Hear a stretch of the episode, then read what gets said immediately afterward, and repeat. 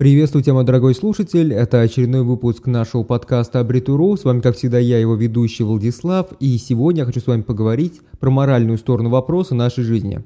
А если быть более точным, то я хочу поговорить о том, вот может ли такой человек, который по своей сущности является неким блюстителем морали, стать успешным и состоятельным в нашем современном обществе.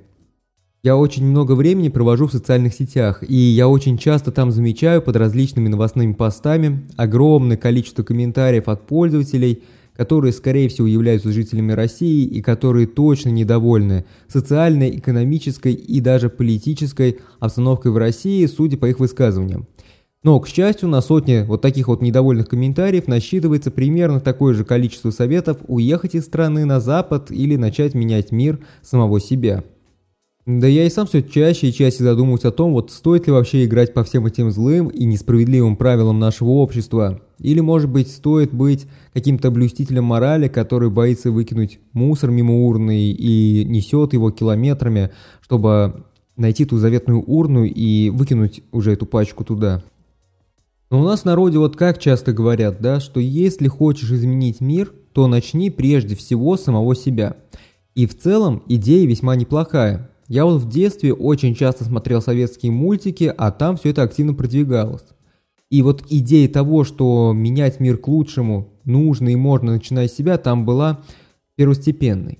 То есть, если вам не нравится, что вокруг коррупция, то не берите взятки и не давайте взятки сами. Если вам не нравится уровень правового равенства, так не пытайтесь воздействовать на ход судебных решений и живите, исключительно соблюдая все нормы права. Огорчает низкое качество образования в местных школах и институтах, так будьте любознательными, больше занимайтесь самообразованием. И вот все советы в таком духе. Они, да, работают, но, скорее всего, они смогут повлиять только на вашу личную жизнь, но большего не ждите. Звучит все это очень красиво, но если посмотреть на все это более серьезно, то в реальной жизни это совсем работает не так, как нам бы хотелось. И если это к чему-то и приведет, но только к тому, что мы станем наиболее отставшими членами этого общества. Разумеется, я это не говорю про тот пример, который касается самообразования, потому что самообразование – это прям вот то, что нужно всегда, везде, и если вы никогда самостоятельно не изучали что-то, то это и гарантирует то, что вы станете наиболее отстающим. А вот насчет а, таких моментов, когда там, ну, взятки, да, элементарно, к сожалению, сегодня реальность такова, что все эти элементы – это часть нашего общества, и это один из инструментов. К сожалению, пока коррупция есть, ты либо ей пользуешься, чтобы не отставать от остальных, либо ты ей не пользуешься, и тогда эта коррупция действует против тебя. Ну вот просто так это работает. Если вы пока еще не понимаете, про что я, то я прошу представить вас максимально простую ситуацию – вы крайне недовольны высокими ценами на продукты и жилье, поэтому свои выращенные помидоры с своей собственной грядки вы продаете по цене, которая существенно ниже рыночной, а свою квартиру вы выставили на продажу по ценам 2008 года. Нет, вы, конечно, молодец, но давайте мыслить трезво. Что могут поменять эти действия глобально в обществе? Ничего. Цены так и будут расти, так как объемы ваших продаж, они вот слишком небольшие, чтобы вообще на что-то повлиять. Вашу квартиру купят за один день, чтобы тут же перепродать ее по рыночной стоимости. В общем, все это приведет только к тому, что на вас наживется кто-то другой. И, как по мне, так бесполезно начинать с себя, если хочешь изменить мир к лучшему. Во-первых, чтобы на что-то глобально повлиять, на мир или даже на свой родной город, или даже на улицу, необходимы рычаги влияния. А это прежде всего в нашем обществе – это деньги и власть. И нередко бывает так, то вот чтобы да, получить эти рычаги, необходимо умело играть по правилам игры этого общества, где многое нельзя, но если никто ничего не узнает, то вроде бы как и можно. И если вообще вот так говорить про добро и зло, то эта грань добра и зла, она очень тонкая и непонятная, и поэтому, наверное, прежде всего при своих действиях следует ориентироваться зачастую на то, что не запрещено законом. То есть, если что-то не запрещено законом, то можно считать, что это разрешено. И если из этого у вас есть шанс извлечь выгоду, то почему бы и нет, да? Наверное, не все могли понять то, что я хотел сказать про тонкую грань между добром и злом, поэтому предлагаю разобрать на вымышленной ситуации.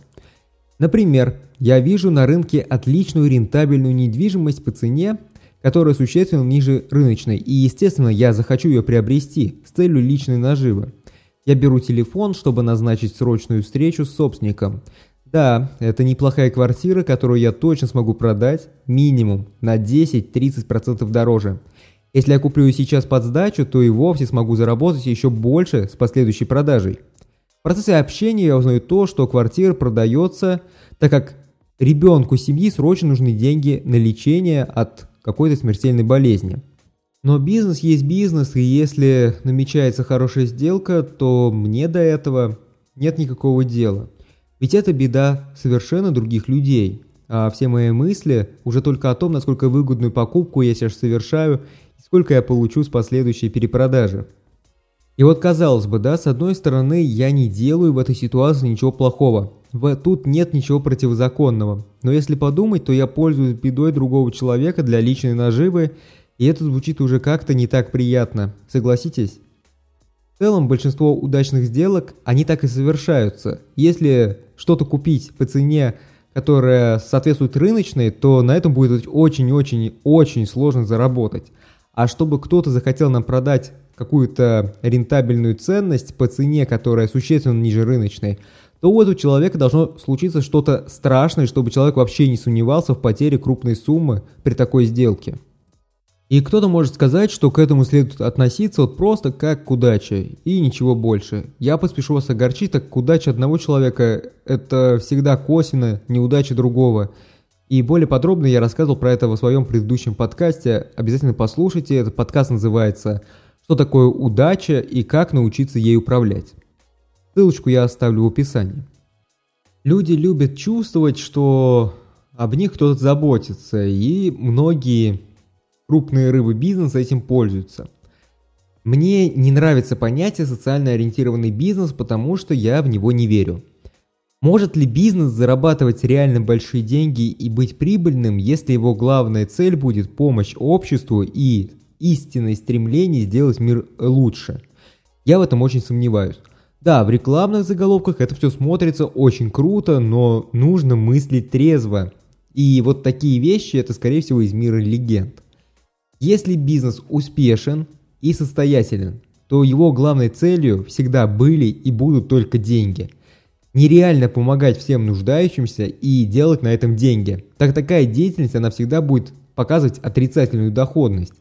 И в целом, если не акцентировать свое внимание чисто на помощи, то все же есть компании, которые сделали много полезного для человечества и умудрились на этом заработать деньги.